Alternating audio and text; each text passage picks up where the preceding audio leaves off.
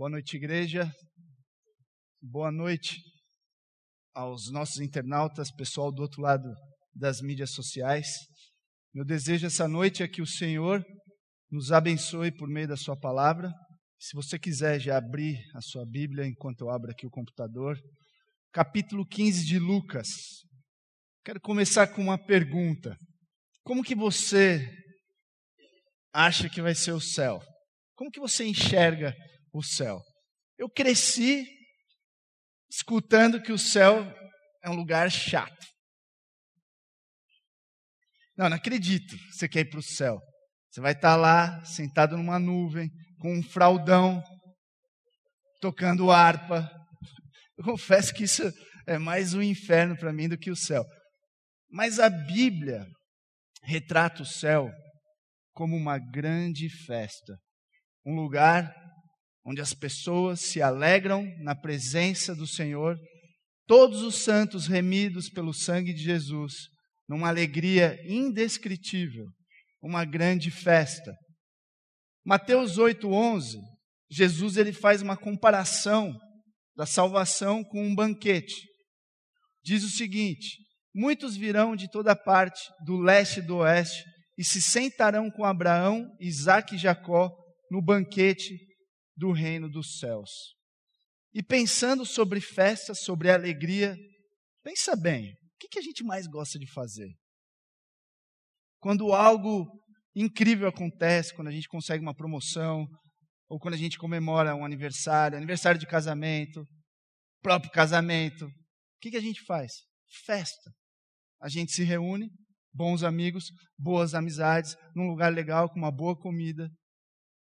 E eu creio que essas pequenas festas, que nos trazem muita alegria, apontam para a grande festa no céu.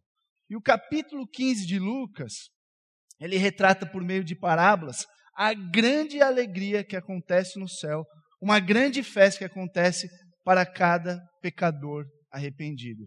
E o nosso foco essa noite será na última parábola do capítulo 15, que é uma parábola muito conhecida, até mesmo para quem não cresceu na igreja, que é a parábola do filho pródigo, que conta a volta desse rapaz e o pai então faz uma grande comemoração, uma grande festa, com grande alegria pelo retorno daquele filho que estava perdido. E nessa parábola, ela funciona, na verdade, como se fosse um espelho para o nosso coração. E vocês vão ver como a gente se identifica. Por vezes no filho mais novo, eu vou chamá-lo de o filho rebelde, e por vezes no filho mais velho, o filho religioso. E nós vemos os dois caminhos básicos que as pessoas tentam se relacionar com Deus: chegar até Deus e ser aceitos por Ele. E também eu quero ver nessa parábola que existe somente, quero mostrar nessa parábola que só existe um caminho para essa grande festa. Um caminho, só um, para esse grande banquete. Lucas 15, versículos de 11 a 32. Jesus continuou: Um homem tinha dois filhos. O filho mais jovem disse ao pai: Quero a minha parte da herança. E o pai dividiu seus bens entre os filhos. Alguns dias depois, o filho mais jovem arrumou suas coisas e se mudou para uma terra distante, onde desperdiçou tudo o que tinha por viver de forma desregrada. Quando seu dinheiro acabou, uma grande fome se espalhou pela terra e ele começou a passar necessidade. Convenceu um fazendeiro da região a empregá-lo, e esse homem o mandou a seus campos para cuidar dos porcos. Embora quisesse saciar a fome com as vagens dadas aos porcos, ninguém lhe dava coisa alguma. Quando finalmente caiu em si, disse: Até os empregados de meu pai têm comida de sobra e eu estou aqui, morrendo de fome. Vou retornar à casa de meu pai e dizer: Pai, pequei contra o céu e contra o Senhor, e não sou mais digno de ser chamado seu filho. Por favor, trate-me como seu empregado. Então voltou para a casa de seu pai. Quando ele ainda estava longe, seu pai o viu. Cheio de compaixão, correu para o filho, o abraçou e o beijou. O filho disse: Pai, pequei contra o céu e contra o Senhor, e não sou mais digno de ser chamado. Eita, me perdi.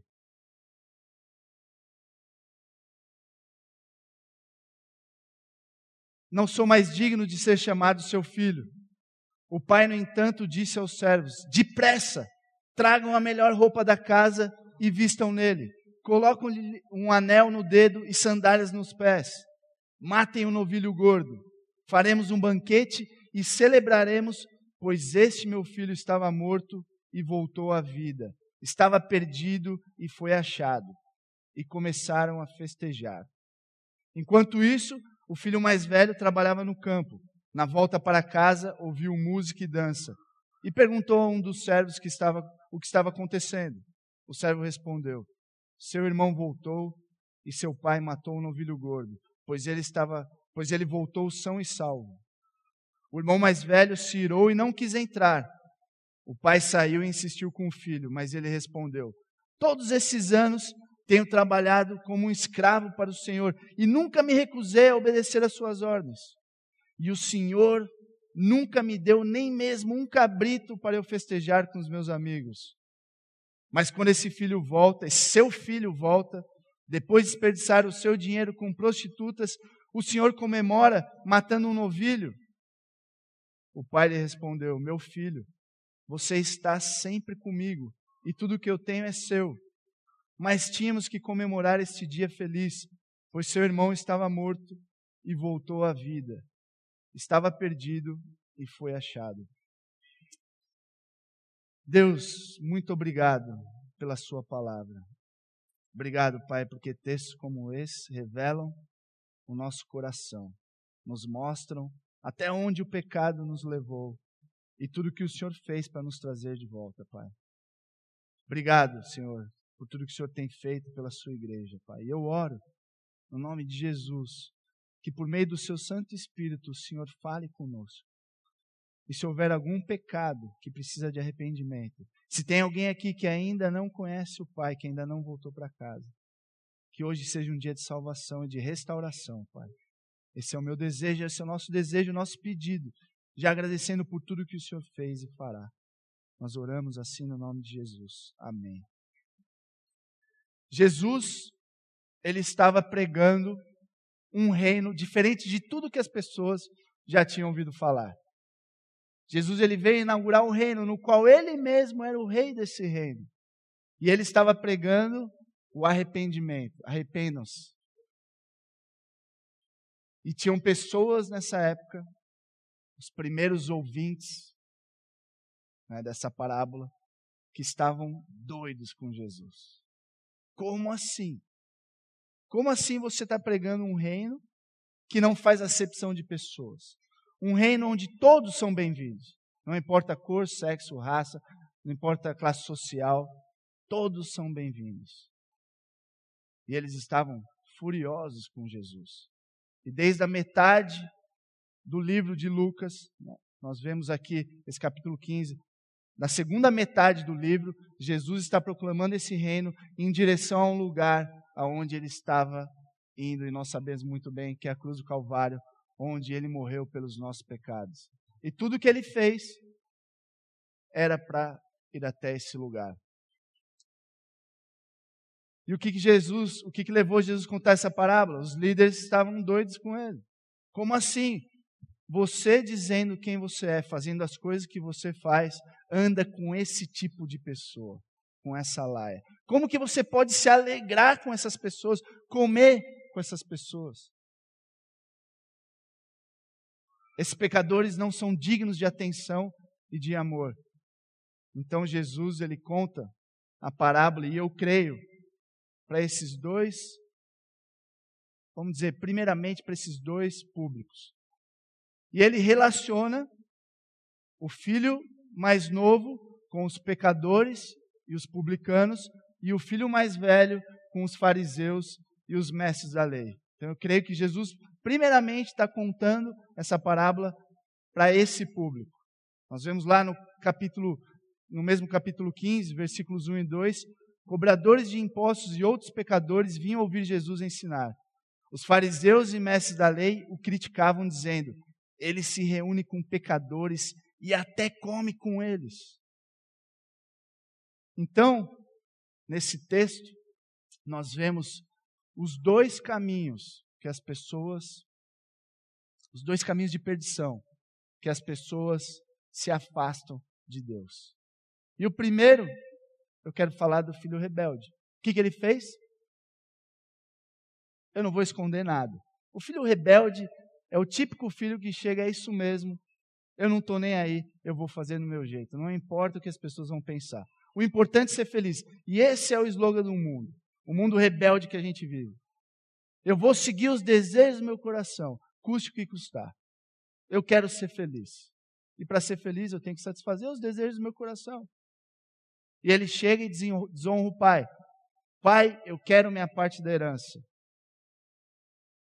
E essa frase, tanto naquela época como nos dias de hoje, ele estava dizendo para o pai: Pai, eu quero que o senhor morra.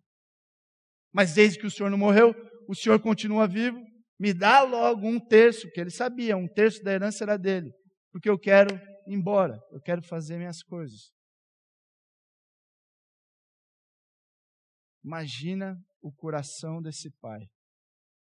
Eu fiquei imaginando se um dos meus filhos chega, pai, dá parte da herança. Isso não vai acontecer porque eles vão falar, pai, não morra, porque senão a gente vai ter que pagar todas as contas. E o pai dá o que o filho mais novo quer, e o que ele faz? Ele vira as costas para o pai. E ele vai embora, e ele vai para uma terra distante. No coração daquele filho, o pai está morto. Ele não pensava em voltar. Eu consegui o que eu sempre quis: liberdade. Eu sou rebelde mesmo. Eu vou embora. Ele vira as costas para o pai. Seria o equivalente um camarada chegar, pegar parte da herança do pai e sair no mundão aí, gastando tudo, sem freio, sem investimento, sem trabalho, sem poupar nada. Eu vou torrar como se não houvesse o amanhã. E ele começa e compra uma baita casa, põe todos os brinquedos que ele sempre sonhou nessa casa, todos os eletrônicos. Aí ele compra um baita de um carrão. E ele sai na night, na balada, e começa a pagar para todo mundo. Sai gastando. Chega uma hora que a grana acaba, e um dia acaba. E aí vem a fome. E aí a bolha imobiliária estoura. Taxas de desempregos crescem ele se vê numa pior. E ele começa a vender as coisas, na verdade, queimar as coisas. Sem emprego, nome sujo. Baixa o aplicativo do OLX. E ele se vê numa pior, desempregado, sem nada para comer. Só que ele é tão orgulhoso, como muitos de nós, que mesmo assim ele não se arrepende. Ele já estava na pior, e ele ainda vai tentar. Com as últimas forças, eu vou tentar do meu jeito. Eu já vi claramente que o meu jeito não dá certo. Eu estou no buraco. Mas eu não vou dar o braço a torcer. E aí o que ele faz? Ele procura um emprego. E que emprego que ele arruma? O pior emprego que um judeu poderia arrumar. O judeu não poderia nem encostar nos porcos, muito menos comer e esse camarada estava desejando comer o que os porcos comiam. Um retrato muito claro da onde o pecado leva o homem. Literalmente, na lama. Esse camarada estava na lama, desejando comer o que os porcos comiam. Cadê os amigos? Cadê a galera, os parceiros, brothers? Somos para a vida toda, é isso mesmo. Estamos nas fitas juntos, é nós, irmão.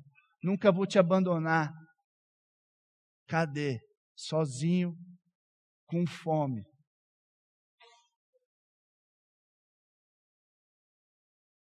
Filho religioso, um outro caminho de perdição. Nós vimos na história, quando o filho pródigo volta, o pai faz uma grande festa, ele se aproxima, sente o cheiro do churrasco, ouve a música, a dança, pergunta para um dos servos o que está acontecendo. O servo diz: Você não sabe. Seu irmão voltou. Aquele cabeção voltou. são e salvo. Você acredita? Nem eu acredito. E aí ele ficou indignado, cheio de ira. Eu fico imaginando o dedo dele quando o pai sai. Olha, o que, que você está fazendo? Como assim? E o pai, meu filho, parece ser genuíno. Seu irmão voltou, voltou arrependido. Dessa vez ele é sério. Eu posso ver nos olhos dele. Ele não precisou falar nada. Eu sabia. Eu conheço o seu irmão. Vamos. Vamos para casa. Vamos viver o evangelho e amar o seu irmão. De jeito nenhum eu vou participar dessa festa. E os fariseus deviam estar assim. Finalmente, alguém sensato nessa história. Pensa os fariseus escutando essa história, falando: claro, agora alguém sensato vai dar uma dura nesse pai e vai mandar esse moleque embora.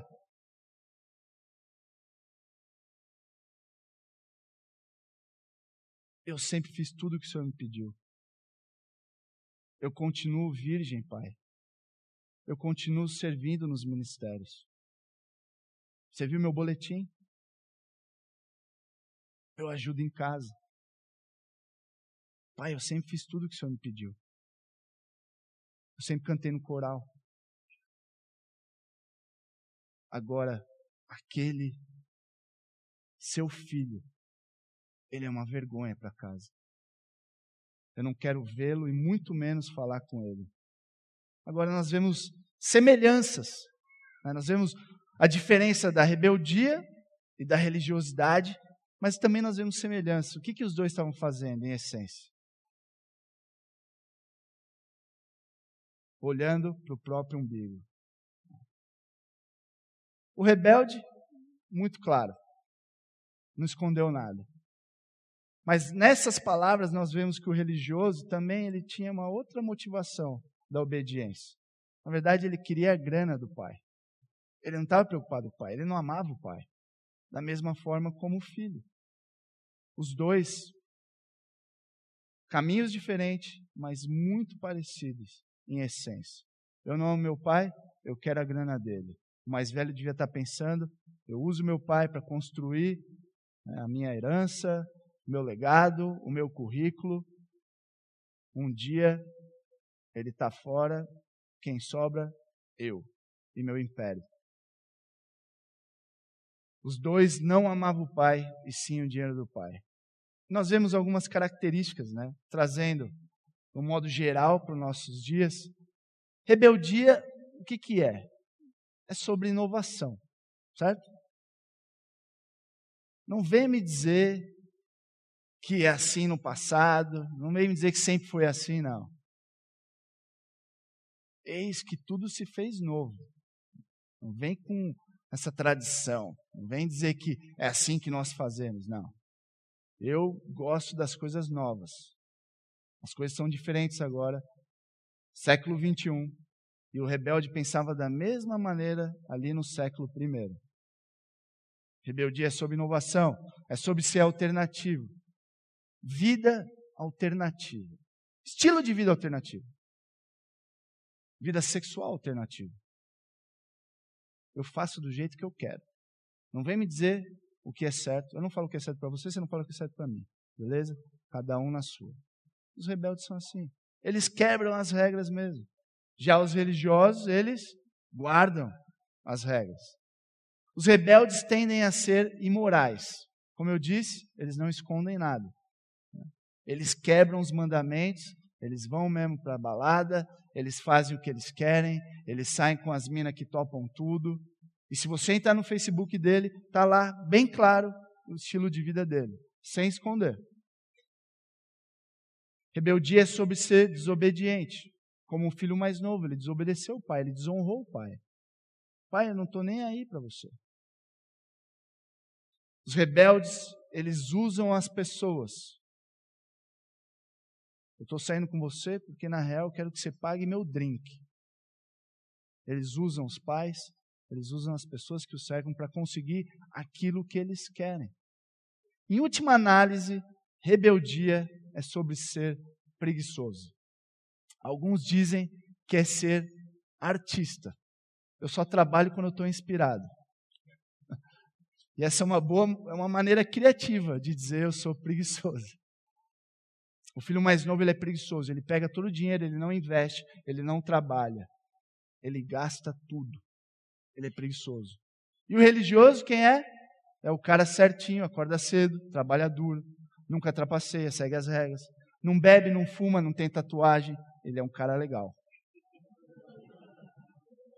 Religião é sobre tradição. Eles gostam de dizer, é dessa forma como sempre fizemos. Eu queria tanto voltar para os bons tempos antigos. Esse é o tipo de frase dos religiosos.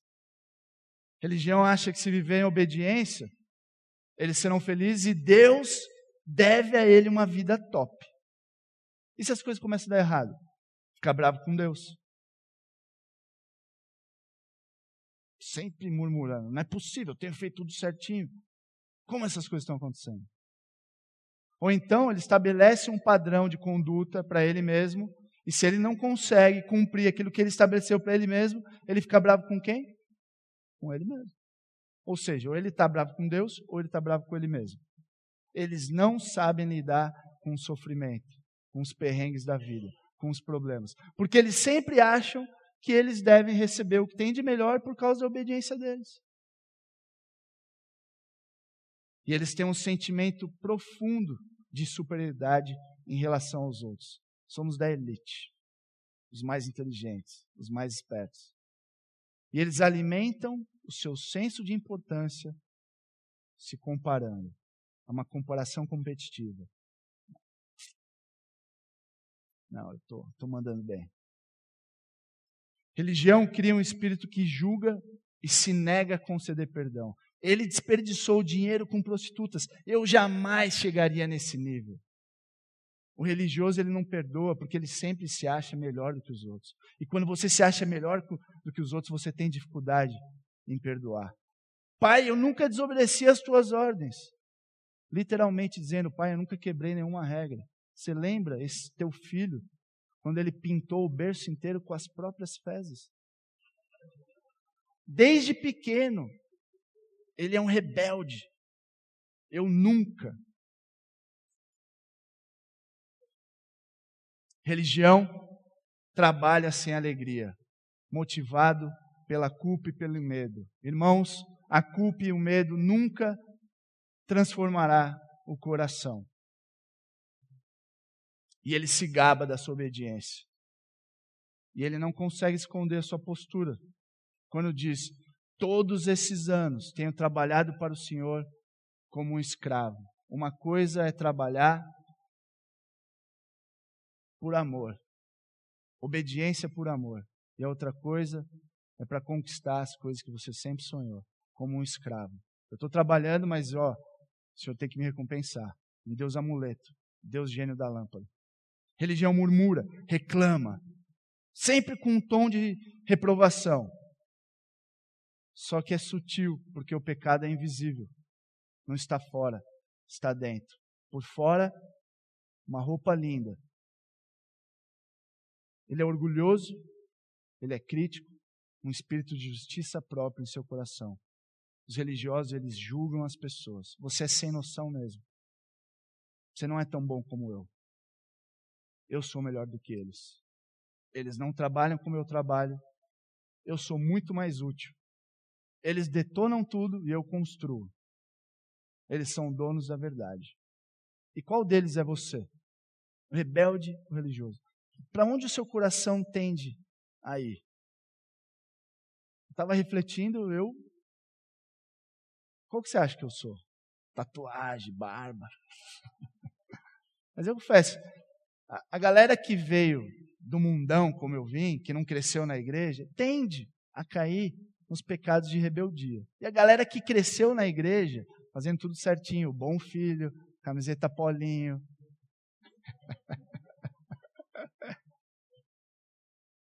Ele tende a cair nos pecados da religiosidade. Mas eu fiquei pensando, eu depois de um tempo na igreja, eu, eu vejo que eu balanço nos dois ali. Difícil. Para qual lado o seu coração se inclina? Agora, Jesus ele deixa muito claro que esses dois caminhos levam à perdição. E só existe um caminho verdadeiro. Um caminho de volta para casa. E nesse texto nós vemos características da graça salvadora de Deus. E eu quero dar uma ênfase no arrependimento. Galera, se Deus não fizer alguma coisa, se Deus não tomar a iniciativa, nós iríamos, se Deus não tivesse tomado a iniciativa, nós estávamos perdidos ainda. Sem volta. Afundados no lamaçal dos nossos pecados. Mas Deus ele envia fome. Nós vemos ali a graça de Deus começando na vida daquele camarada. Ele estava na roubada. E tem uma parte nesse texto maravilhosa. O que, que ele faz? Versículo 17. Caindo em si. Ele enxerga a situação onde ele se encontrava. Ele vê a lama, todo o esterco, toda a podridão e a sujeira aonde ele estava metido. E é isso que acontece com a gente. Quando Deus, na sua graça, abre os nossos olhos para ver a nossa situação e nos mostrando quem Ele é, porque Ele caiu em si, viu onde Ele estava e lembrou de como é o Pai, como o Pai tratava os funcionários, como o Pai tratava ele. Meu Pai dá comida para os funcionários. Meu pai é bondoso, ele é amoroso, ele trata eles com dignidade, eles têm casa, eles têm comida.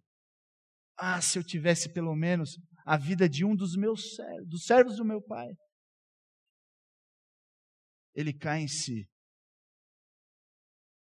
E ele diz: Eu preciso voltar para casa, para o meu pai. Como eu pude ser tão tolo? Finalmente, ele viu onde ele estava. Isso é graça. Deus revelando. Como Deus fez conosco. Ele nos revelou aonde nós estávamos. Sabe quando a gente fala, esse camarada está louco. Ele não enxerga o que ele está fazendo. Ele só pode estar tá louco. É mais ou menos o que eu falaria para esse camarada aqui, para o filho mais novo. Você está louco mas graças a Deus ele caiu em si.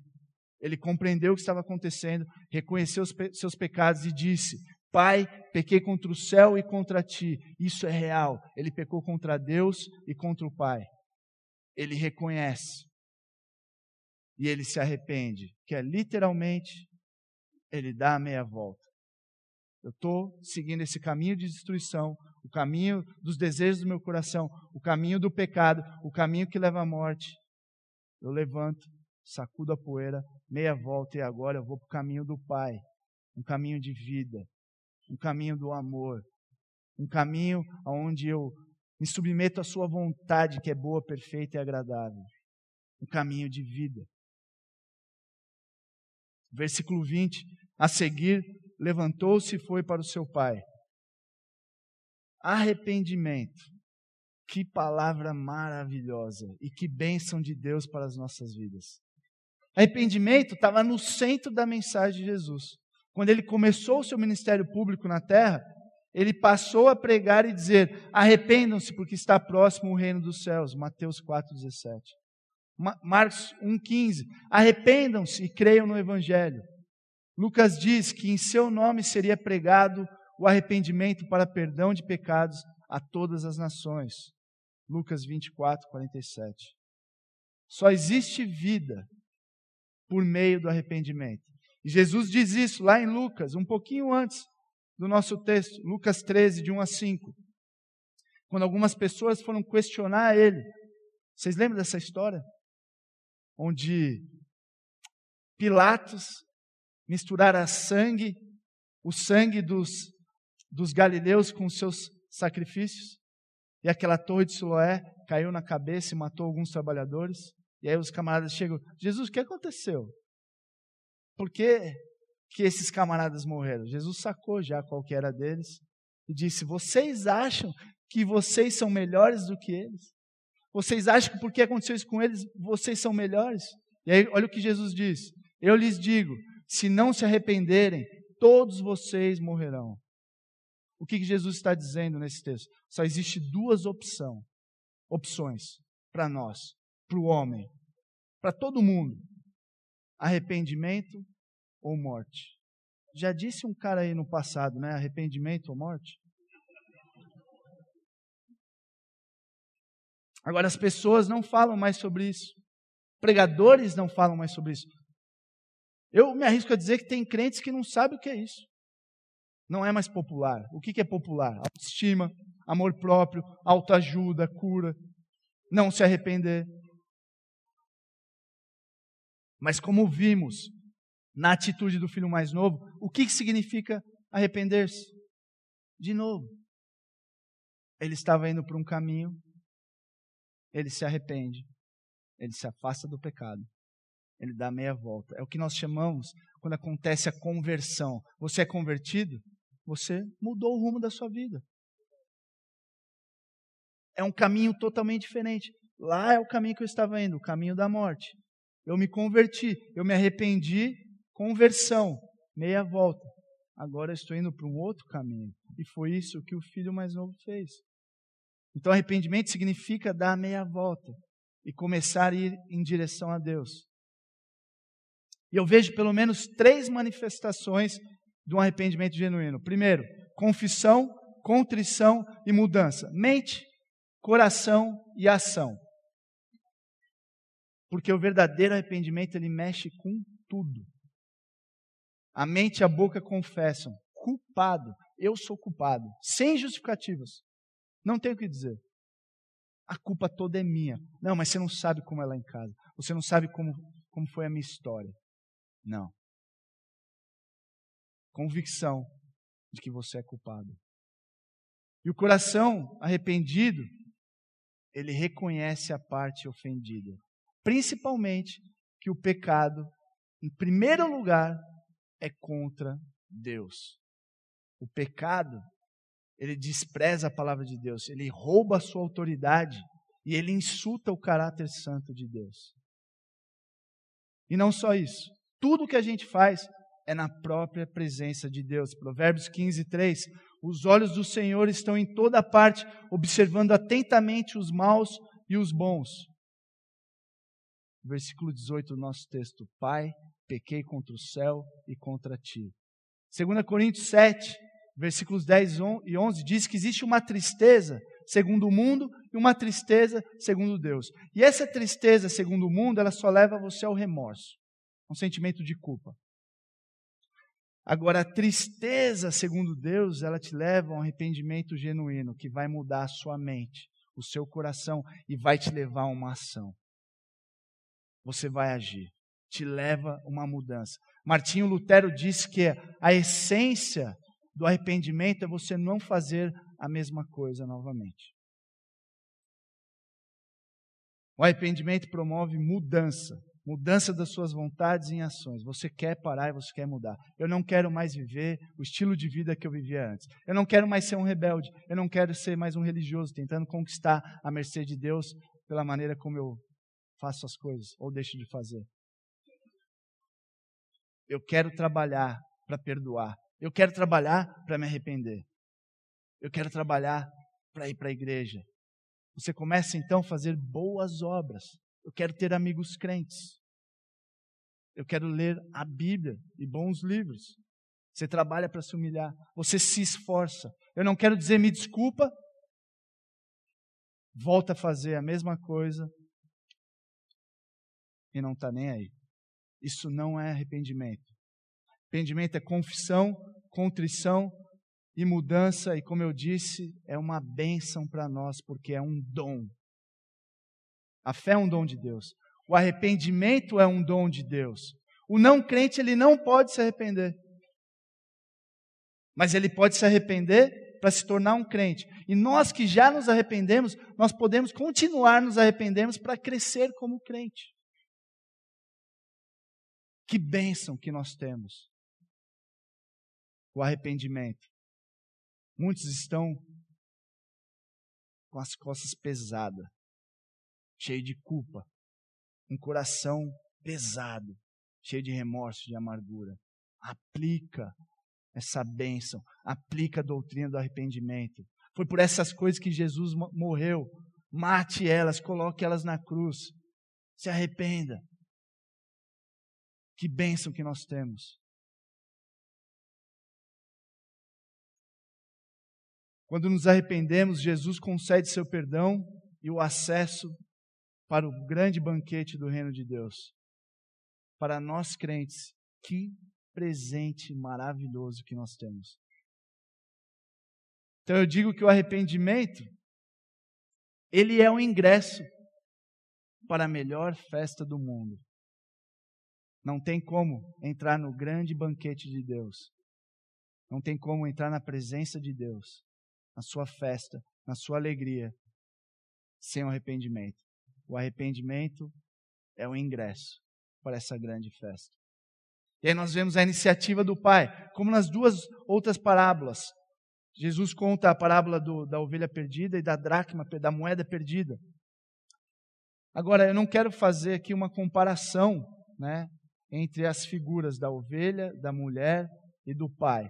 Porque, na verdade, o, o ponto central é a iniciativa dos três e a alegria deles quando encontram aquilo que estava perdido. E nós vemos na parábola a grande alegria do pai quando o filho retorna.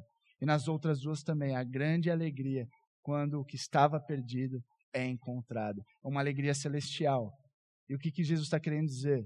Existe uma grande alegria no céu, uma grande festa no céu para cada pecador arrependido. E nós vemos a iniciativa do pai.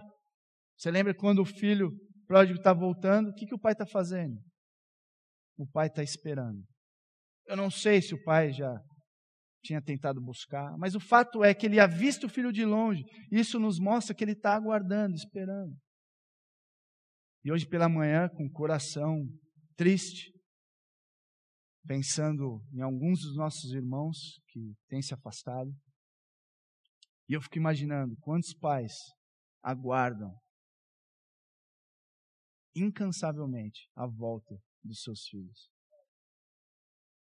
E eu sinto muito. Eu tenho filhos, acho que quando você tem filho, o peso é maior. Mas ao mesmo tempo eu não tenho noção do tamanho da dor. Mas eu quero te dizer uma coisa. Deus, quando ele sai para buscar, ele traz de volta. Ele traz de volta. Não coloque a esperança no cabeção do seu filho. Se eu colocar a esperança nos pecadores, eu perco a esperança. Mas a minha esperança está no Deus Todo-Poderoso, que quando sai, Ele traz de volta. E você pode confiar nisso. Confie em Deus. E aquele pai, como se estivesse olhando por cima do ombro, ele avista o seu filho. E o pai sabe como é o seu filho. Tanto que a gente olha para os filhos, a gente sabe como que ele anda, como que ele é. Eu fico imaginando era o filho rebelde, né? Ele devia ter um andar. É meu filho. Se fosse religioso, ele ia. E o que, que o pai faz? Ele sai correndo, ele corre. Agora entenda uma coisa: naquela época, e ainda hoje, na cultura judaica, um homem mais velho não corre, de maneira alguma. Correr é coisa para as crianças. Um homem respeitável, cheio de honra, ele não corria, a não ser se tivesse alguém querendo matar ele ou ele querendo matar alguém. Mas o homem não corria, até porque eles usavam, eu não sei nem o nome, é tipo uma túnica, um roupão. Imagina que estranho, né? Ele levantando. Homens não fazem isso. E ele sai correndo. Ele avista o filho. E ele abraça o abraça e o beija. Agora, no original, não é o beija. O verbo ali diz que ele continua a beijar. Ele beijou ele várias vezes. E eu pergunto para você, pai, qual foi a última vez que você beijou o seu filho? Não, eu sou homem. Lá em casa eu crio homem, tudo durão. Sim, Nós somos firmes, nós somos homens, mas nós devemos ser amáveis. Duro e tenro ao mesmo tempo. E eu pergunto para você, filho, qual foi a última vez que você recebeu um beijo do seu pai? Chega no seu filho, dá aquele abraço. Quando ele menos espera, está lá estudando, chega por trás, dá aquele beijão na testa, na cabeça. Filho, eu te amo. As minhas filhas, elas já sabem. Quando eu falo, filha, posso falar uma coisa? Já sei, você me ama. Pô, calma aí, eu te amo mesmo. Agora, se seu filho fizer um gol lá no campinho, no futsal, não invada a quadra para beijar ele. Isso não, isso é inadmissível. Queima o filme. É aquele beijo tipo, cara, eu te amo. Outro dia eu estava chegando em casa, aí embiquei o carro na garagem, a Juju, pai, é, eu sabia que ela queria falar alguma coisa, ela estava agoniada. Eu falo, ela, não, deixa, deixa. Eu falei, não, agora você vai falar, botei aquela pressão, tá escondendo, é do, é do diabo. e ela, pai, sabe todas as vezes que você vem, me abraça e me beija, e eu falo que eu não gosto, falo para você parar? Na verdade, eu gosto. Quando o seu filho, mesmo que ele já seja barbado, falar para você, eu não gosto, ele está querendo dizer, eu gosto. eu amo. O pai estende seu perdão e sua graça, e o filho não conseguiu nem completar o discurso. O pai tomou a iniciativa e o pai não via a hora de cobrir a vergonha do filho. E o que, que ele faz? Traga a melhor roupa. O anel, a sandália. Agora, essa história, eu queria muito fazer essa história em duas pregações. Eu vou passar o tempo, mas o, o meu mestre, ele sempre passa o tempo, então a culpa é dele. Eu aprendi com ele. Já estou avisando. É muita informação. E eu vou tentar correr. Mas é que esses detalhes são riquíssimos. Aquele menino está voltando para casa e, de acordo com a lei, o pai podia, no mínimo, deserdar esse filho por causa da sua rebeldia. Até o ponto, respaldado pela lei, de matá-lo. Ali, em Deuteronômio 21, versículos 18 a 21, diz que o filho, quando ele é extremamente rebelde, ele poderia ser apedrejado. Imagina esse rapaz voltando. Eu gastei tudo. Eu estou no fundo do poço, descalço. Eu banjei toda a grana do meu pai. Voltando de cabeça baixa. O que, que meu pai vai fazer comigo? Ele pode me bater, me deserdar, me matar, cabeça baixa. Tenta sentir o coração desse rapaz. E quando ele levanta a cabeça, o pai está correndo para beijar, para abraçar, para restituir esse filho de volta. Tragam a melhor roupa. Eu não vejo a hora de cobrir a vergonha desse meu filho com o que tem de melhor. E a melhor roupa era aquela, tipo, o único terno que eu tenho, que eu uso para os eventos especiais. Trago um anel. O anel era o símbolo da família. A sandália. Só os chefes e os filhos dos chefes usavam sandálias. Ele estava restituindo o lugar do filho de volta. Ele estava restaurando o filho na família. A sua identidade é de filho. Você poderia ser julgado, as pessoas poderiam explicar a você, ó, tá assim, tá assado, tá com fome, tá sem trabalho. Mas o que te define é você é meu filho. Mesmo nós, nós podemos passar alguns perrengues aí na vida. Essas coisas podem explicar a sua situação, mas não quem é você. Nós somos filhos. Deus, Ele nos trouxe ele nos colocou o anel, a sandália, a melhor roupa, tudo que tinha de melhor. O que era de melhor para ele, ele nos deu. Justificação imediata e total de Deus. Ele nos assentou na sua mesa. Pensa comigo, que bênção. Deus ele nos adotou. Ele nos deu tudo que é dele por direito dele, como herança para nós, sem direito algum. Ele nos redimiu. Ele nos enriqueceu em todas as coisas, segundo Efésios 1. Ele nos selou. Louvado seja Deus por tamanha graça. Iniciativa de Deus, amor e perdão de Deus, generosidade de Deus, bondade de Deus, misericórdia de Deus, tudo Deus. Eu, como filho pródigo, não tinha nada para oferecer, nenhum presente, só a minha vergonha.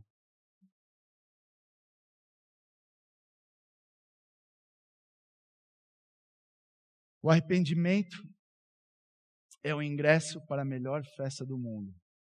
Mas não foi assim com o filho mais velho. Nós lemos lá. O que aconteceu? O pai toma iniciativa também. Ele sai lá, ele insiste com o filho. O pai continua sendo misericordioso, bondoso, amoroso. Filho, vamos. Se alegra conosco. O que, que o filho faz? Não. O pai diz: Meu filho, você sempre esteve comigo. Ele estava morto e agora vive. Aqui não é favoritismo. O pai ama os dois filhos. Ele diz: Eu não vou celebrar com este seu filho. Eu não concordo com nada disso. Eu não vou entrar nessa casa. Por que, que o filho mais velho não entrou? Ele mesmo explica. Eu nunca desobedeci o Senhor. O irmão mais velho, ele não está abrindo mão do pai, apesar da sua bondade mas por causa dela. As boas obras foram um obstáculo, foi o obstáculo para o filho entrar na casa. Eu nunca desobedeci o Senhor. Eu nunca fiz nada de errado. Agora, imagina o irmão mais velho, sabendo que o irmão mais novo gastou um terço da herança. Quando o pai diz, meu filho, tudo que tenho é teu, ele está falando a real. Sobrou dois terços, certo? A restituição do filho mais novo vai nas costas de quem? Vai na conta de quem? Do irmão mais velho. Ah, não. De jeito nenhum. Eu não vou sofrer o prejuízo. Eu não vou pagar o preço por causa desse pecador, esse rebelde. E aí então, Jesus ele nos mostra um irmão mais velho ruim e nós sabemos para que todos nós possamos imaginar um irmão mais velho bom. O que, que aquele irmão mais velho deveria fazer? Pai, o senhor tem razão, eu tenho sido egoísta. Se dobrar diante do pai e pedir perdão, vamos lá. Eu sou como esse menino. Na verdade, eu sou um egoísta, um legalista, um hipócrita. Mas não foi isso. Não foi isso que ele fez. A história para por ali. De forma abrupta, Jesus Cristo para a história. Como que você escreveria o fim dessa história? Nós sabemos o que aconteceu. O que aconteceu? Se a gente fosse escrever o final da história de acordo com o evangelho, o final do evangelho de Lucas. O filho mais velho, ele pega um machado, ele entra na casa e ele racha a cabeça do pai. Não foi isso que os fariseus fizeram? Eles entregaram Jesus Cristo às autoridades. Essa parábola fez com que eles ficassem irados, até mais irados mas ainda não era oportunidade para pegar Jesus. Mas lá na frente eles tiveram a oportunidade. Só que, achando que eles iam acabar com a religião, que não era a religião verdadeira, segundo as tradições dele, o que, que eles fizeram? Eles re realizaram o melhor. Nós vamos fazer o pior com esse camarada. Mas de acordo com Deus, eles fizeram o melhor. Atos 2, 22, 23. Quando Pedro se levanta e começa a pregar para o povo de Israel, ele diz: Povo de Israel, escute. Deus aprovou publicamente Jesus, o Nazareno, ao realizar milagres, maravilhas e sinais por meio dele. Como vocês bem sabem, ele foi entregue conforme o plano pré-estabelecido por Deus e seu conhecimento prévio daquilo que aconteceria. Com a ajuda de gentios que desconheciam a lei, vocês o pregaram na cruz e o mataram. O que, os, os religiosos, os fariseus fizeram? O povo de Israel fez naquela situação. O que, que a gente tem que fazer? Que bomba! O que, que Pedro diz? Arrependam-se. Arrependam-se. Mesmo a morte de Jesus não era o fim da história. A morte de Jesus forneceu o caminho de volta para casa. Ele estava nessa missão, em direção a Jerusalém, para morrer na cruz, no lugar dos rebeldes e dos religiosos, no lugar do homem pecador, no nosso lugar, para nos perdoar e para nos levar de volta para casa. Jesus ele leva a nossa rebeldia e a nossa religiosidade na cruz. O nosso verdadeiro irmão mais velho, ele paga o preço que nenhum de nós poderia pagar. E que nenhum irmão faz, na verdade. Ele é o irmão verdadeiro. Ele é o filho de Deus. Ele não pecou. E ele obedeceu a lei totalmente. Ele é o substituto verdadeiro. Ele pagou um preço alto lá na cruz.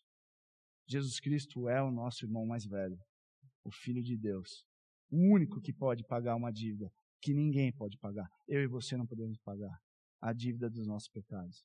E a entrada, o ingresso para a grande festa no céu, junto com Deus e todas as pessoas que entregaram suas vidas a Jesus Cristo. Jesus estava nu e morreu como um indigente, para que eu e você pudéssemos ser vestidos com o seu manto de justiça. Ele foi abandonado para que eu e você pudéssemos voltar para casa. Ele bebeu do cálice da justa ira de Deus, para que eu e você pudéssemos beber do cálice da alegria do Pai, no grande banquete, no reino de Deus. Jesus Cristo, ele fez tudo isso por amor a mim e a você. Não havia outra forma a não ser que nosso irmão mais velho arcasse com o custo. Você está perdido? Você está vivendo uma mentira? Você está caminhando para a morte? Todos nós estamos. Jesus diz: Eu sou o caminho, eu sou a verdade e eu sou a vida. O filho estava perdido, eu sou o caminho. Ele estava louco, vivendo uma mentira, eu sou a verdade. Ele estava morto, eu sou a vida. Jesus diz: Eu sou o caminho, a verdade e a vida. Ninguém vai ao Pai a não ser por mim. O arrependimento é o ingresso para a melhor festa do mundo. Se você ainda não se arrependeu, se você é como filho pródigo, que tem vivido da maneira como você bem entende. Eu faço do meu jeito. Eu quero liberdade. Não venha me falar o que é certo e o que é errado. Mas você tem entendido que esse caminho não está te levando a lugar algum. É um caminho seco. É um beco sem saída. É o fundo do poço. É um lamaçal. Arrependa-se e coloque sua fé em Jesus Cristo. Ele é o único caminho de volta para casa. Agora, se você já se converteu, já se arrependeu, você professa a fé em Jesus Cristo, você nasceu de novo, mas o seu coração tem se inclinado para lugares que você não deveria ir, para fazer coisas que você não deveria fazer, para andar com pessoas que você não deveria andar, para ver coisas que você não deveria ver, para falar coisas que você não deveria falar, na internet, se arrependa. Lembra, arrependimento é para o crente também. Para que a gente continue crescendo, semelhança a Jesus Cristo. Arrependa-se, volta para o Pai. O Pai está de braços abertos. Talvez você tenha vivido como um religioso. Olha só as grandes obras que eu tenho feito. Deus, o Senhor me deve essa. Essa semana eu ralei. Tem tentado conquistar a mercê de Deus pela maneira como você tem agido. Pelas coisas que você faz ou deixa de fazer. Arrependa-se. Lembre que todos nós nascemos legalistas, sem exceção. É o que eu faço ou deixo de fazer para conquistar a mercê de Deus, para chegar em algum lugar. O problema é que o fariseu, ele, na verdade, ele se torna um fariseu. Nós nos tornamos um fariseu. O que, que é o fariseu? Ele sabe que ele não vai chegar a lugar nenhum, ele se sente culpado, inseguro, ele tem os seus medos, e aí ele tenta se justificar com uma roupa bonita, com uma atitude legal, com obras. Isso não vai levar a lugar nenhum. Nenhum caminho, nem outro. Arrependa-se. Arrependa-se. Por que, que você acha que muitas igrejas estão cheias de fofocas e brigas? Por que, que você acha que uma pessoa que leva uma vida aparentemente santa, de repente chuta o balde e cai fora? Por baixo de uma roupa de santo tem um coração egoísta. Ele não está fazendo para Deus, ele está fazendo para ele. Ele está esperando o reconhecimento, ele está esperando receber a recompensa de tudo que ele tem feito. Os deveres na igreja se tornam um peso. Ele tem, sempre está reclamando. Nossa, boa semana, cara, eu fiz um monte de coisa. Nossa, tão difícil. Eles sempre parecem insatisfeitos, infelizes.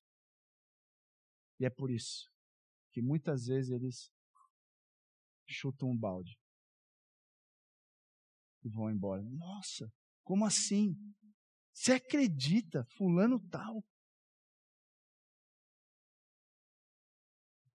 Como um coração cheio de medo, de ira e amargura, pode ser transformado num coração alegre e cheio de gratidão. Arrependimento. E fé no Evangelho. Uma vez o pastor Edson pregou sobre o poder da cruz, tanto para nos salvar como para nos transformar. O Evangelho nos salvou e ele continua nos transformando para a beleza daquilo que Jesus Cristo fez por nós. Eu não podia, ele pode. Eu não consigo, ele consegue. Eu não sou perfeito, ele é perfeito. É descansar na obra de Jesus Cristo, no que ele fez por nós. Essa é a beleza, a maravilha do Evangelho que tira toda a nossa culpa, todo o nosso senso de justiça, de crítica, de murmuração. A beleza do Evangelho. Você tem se alegrado em Deus? Você ama o perdido? Você se alegra no plano de salvação do Senhor? Por que, que alguns não se alegram? Ah, não acredito. Esse maluco acabou de chegar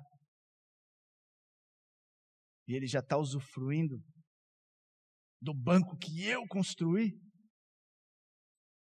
Ele já está tocando no louvor que eu comecei há 20, 30 anos atrás. Por que, que a gente não se alegra com os nossos irmãos mais novos? Eu espero que essa igreja encha de irmãos mais novos. Eu espero que a gente tire a nossa religiosidade nossa justiça própria, as nossas críticas e faça o que aquele irmão deveria ter feito. Na verdade, que a gente possa reproduzir o que o verdadeiro irmão fez por nós, amando, arregaçando as mangas em favor desses camaradas. Que essa é a missão de Jesus. Qual que é a missão de Jesus, eu te pergunto? Lucas 19, 10. Pois o Filho do Homem veio buscar e salvar o que estava perdido. Essa seria a resposta para os fariseus que estavam reclamando e criticando que Jesus Cristo estava comendo com os pecadores. Mas Jesus Cristo ele preferiu contar a parábola do filho pródigo. Jesus, ele está se dedicando na missão de redimir os pecadores. E você? E você? A missão de Jesus é a nossa missão. João 17, 18, em oração, o Pai, Jesus ele diz: Pai, assim como tu me enviaste ao mundo, eu os envio ao mundo. Só que os mais rebeldes, cuidado com isso. Não, nós temos que evangelizar, é a missão de Jesus. O camarada entra com dois, os dois pés no mundão, a vida dele é mais um espelho com as pessoas do mundo, a única diferença é onde ele está no domingo à noite, e não é isso que eu estou falando. Ou religioso. Não, eu não posso me misturar. Vive numa bolha, nunca que eu vou andar com esses pecadores. Qual é o jeito certo? Jesus. Jesus é o jeito certo. Jesus, ele manteve o seu compromisso com a santidade, até porque ele não podia pecar, ele é Deus, e ele foi frutífero no mundo. Aonde eu estou? Sou mais rebelde, ah, não estou nem aí, eu faço isso mesmo, ou sou religioso? Não, eu não converso com esse tipo de pessoa.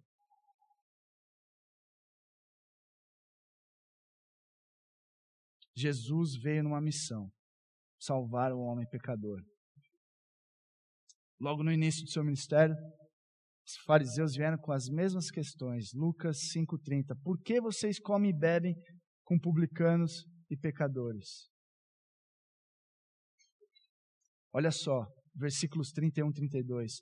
Não são os que têm saúde que precisam de médico, mas sim os doentes. Eu não vim chamar justos, mas pecadores ao arrependimento.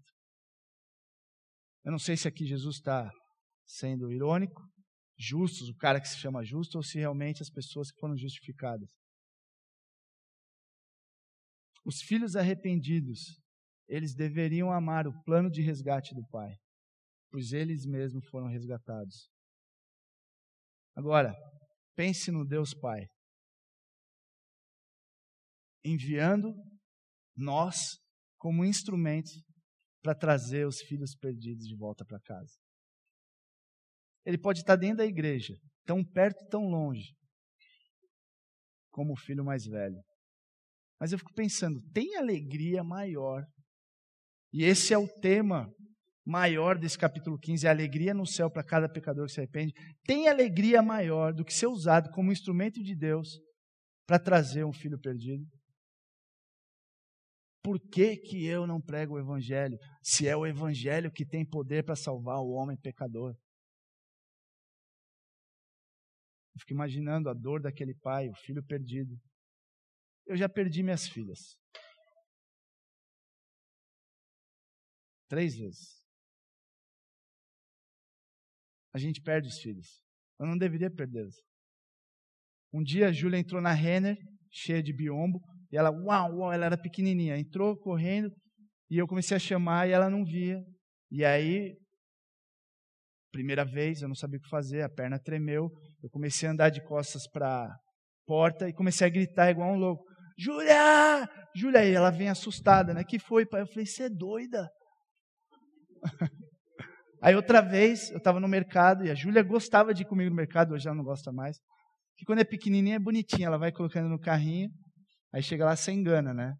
Você põe tudo de volta fora e não percebe. Hoje elas percebem.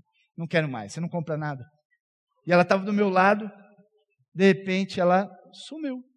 E aí o que, que eu fiz? Eu corri para o corredor e fui correndo na lateral para olhar todos os corredores. Só que eu fui para o lado contrário. Eu olhei todos e não vi ela, bateu aquele ruim. E só um pai sabe o que eu estou dizendo. Quando você perde um filho, é um ruim, é uma coisa que não dá para explicar. Você não sabe se você corre, se você chora, se você. E aí eu corri para o outro, eu encontrei a Júlia, ela já estava chorando e. Você me deixou. Eu falei, não. Eu estava lá, eu falei, fica do meu lado. E a terceira vez, tem mais uma. A pior foi com a Luísa. A Luísa era um toquinho. Dois anos e meio, no máximo. Santos, feriado, minha mãe mora em Santos. Estava lá a família toda, aquela farofada, canja na garrafa térmica, todo mundo lá, praia lotada. De repente, cadê a Luísa? Irmãos, irmãs, a praia estava lotada. Um minuto, quando você perde um filho, é uma eternidade. Ali eu falei: Senhor, tenha misericórdia. Eu comecei a orar, que eu falei, a gente nunca mais vai encontrar ela. Passou um segundo, dois, três, quando eu vi, cadê a Luísa? E aí todo mundo se mobilizando, né? Corre para lá, chama todo mundo, é uma menininha, tá com biquíni rosa. Eu olho na diagonal, longe, tá ela entrando na água, já com a água aqui, ó, na cintura. Já assistiu aquele seriado Baywatch? Eu corri. Pum, peguei ela no colo, deu uma dura nela. Falei: O que, que você está fazendo? Eu estava entrando na água. Aí a gente trouxe ela, amarrou no guarda-sol. Mas sem brincadeira, 15 minutos, passa uma menininha na nossa frente e ela começa a andar direção rua. Minha irmã olhou e falou: "Tá perdida". Eu falei: "Não, a mãe tá vendo, a hora que vê que vai chegar um pouquinho mais longe, vai correr lá". Não, ela tá perdida. Aí ela começou a ir, chegou quase no meio da praia, quase na rua. Eu corri lá, falei: "Qual é o seu nome? Não sei o quê, o que você está fazendo?". "Estou procurando minha mãe". Amarradona, chupando sorvete, metade no palito, metade no, na barriga cheia de lombriga. Trouxe ela, vem aqui comigo. Beleza. Chegamos lá no guarda-sol. Fica tranquila que a gente vai achar sua mãe. Eu, cena de filme. Uma das cenas mais lindas que eu vi ao vivo. Quando eu olhei, parecia um arrastão. Mas eu já sabia que aquela mãe deveria ter, sei lá, ela, ela trouxe a praia inteira. Galera correndo, assim, gritando o nome dela. E aí eu corri né, para o meio ali da, da água, lugar onde tinha espaço, e levantei a menininha. Cara, que cena! Aquela mãe, ela dispara na frente. Ela pega essa menina nos braços. E eu fiquei pensando, que momento lindo! Eu acho que eu nunca vi um momento tão lindo como esse, o reencontro, né? A alegria daquilo que estava perdido e foi encontrado. E a Bíblia diz que existe uma grande festa no céu, grande alegria. Imagina, festa com os anjos, né? Shazam, Spectroman, Ultra Seven, Jaspion. Eu acho que os anjos vão ter uns nomes cabulosos, né? É tipo Gabriel, Miguel, Marcelo. Não, deve ser uns nomes power, né? Shazam!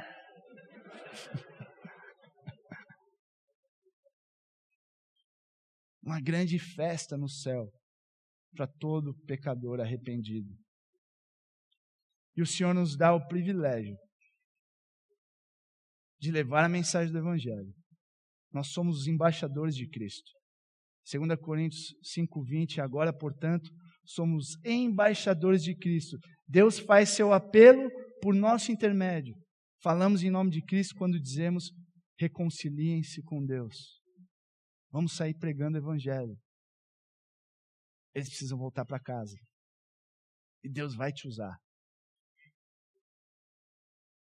E para encerrar, eu passei muito. Perdão.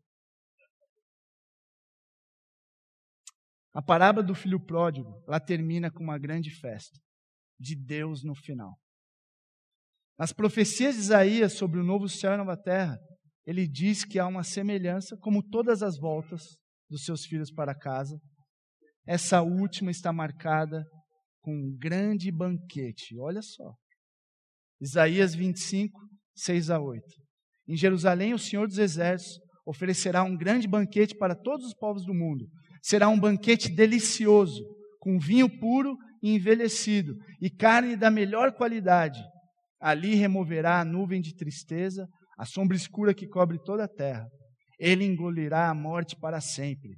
O Senhor soberano enxugará todas as lágrimas, removerá para sempre todo o insulto contra sua terra e seu povo. O Senhor falou. A grande festa no céu para todos os pecadores arrependidos. Imagina a festa onde Jesus é anfitrião. Você ouviu falar naquele Kobe beef? Imagina a carne que Jesus vai apresentar ali. Mas a questão não é essa. É um lugar onde não existe mais o pecado. Nós estaremos na presença de Deus com todas as pessoas que foram remidas pelo sangue de Cristo. As festas continuam. A cozinha está aí. Eu acho muito legal. Eu fiquei olhando, meu, faz muito sentido a cozinha. O que, que a gente faz com a cozinha? Festa. A gente comemora. Que a cozinha seja a promotora de muitas festas que apontam para a grande festa no céu. Deus, muito obrigado, porque o Senhor é bom. Muito obrigado que o Senhor tem nos abençoado de forma incrível. Nós não temos palavras para descrever o quão somos gratos por tamanha salvação em Jesus Cristo. Obrigado, Pai, porque o Senhor nos trouxe para a sua casa, nos colocou as suas roupas, o seu anel, sua sandália, e nos deu, Pai, o que nada e ninguém pode fazer, que é a salvação. Pai, que tudo que a gente for fazer aqui seja em reconhecimento dessa verdade, seja um reflexo do que o Senhor fez por nós, Pai. Uma obediência por amor. E, Senhor, nós não queremos ser como o irmão mais velho. Na verdade, nós queremos ser como o nosso grande irmão mais velho, Jesus Cristo, que sofre o prejuízo para buscar os seus. Que dessa forma, Pai, nós possamos arregaçar nossas mangas, sem nos preocupar com o que vamos perder, porque a gente já ganhou tudo. Que possamos arriscar, Pai, nossas vidas, nosso tempo, nossos recursos, porque tudo é nosso já. Não tem como perder. E dessa forma, Pai, a gente mostra para o mundo que a nossa segurança está no Senhor. Nós já estamos em casa, Pai. Nos use como um instrumento, Pai. Faz com que o nosso coração se alegre com o Senhor e com o seu plano de redenção, Senhor. Muito obrigado por tudo, Senhor. Nós te louvamos e te agradecemos. No nome poderoso do nosso Salvador, Jesus Cristo. Amém. Amém.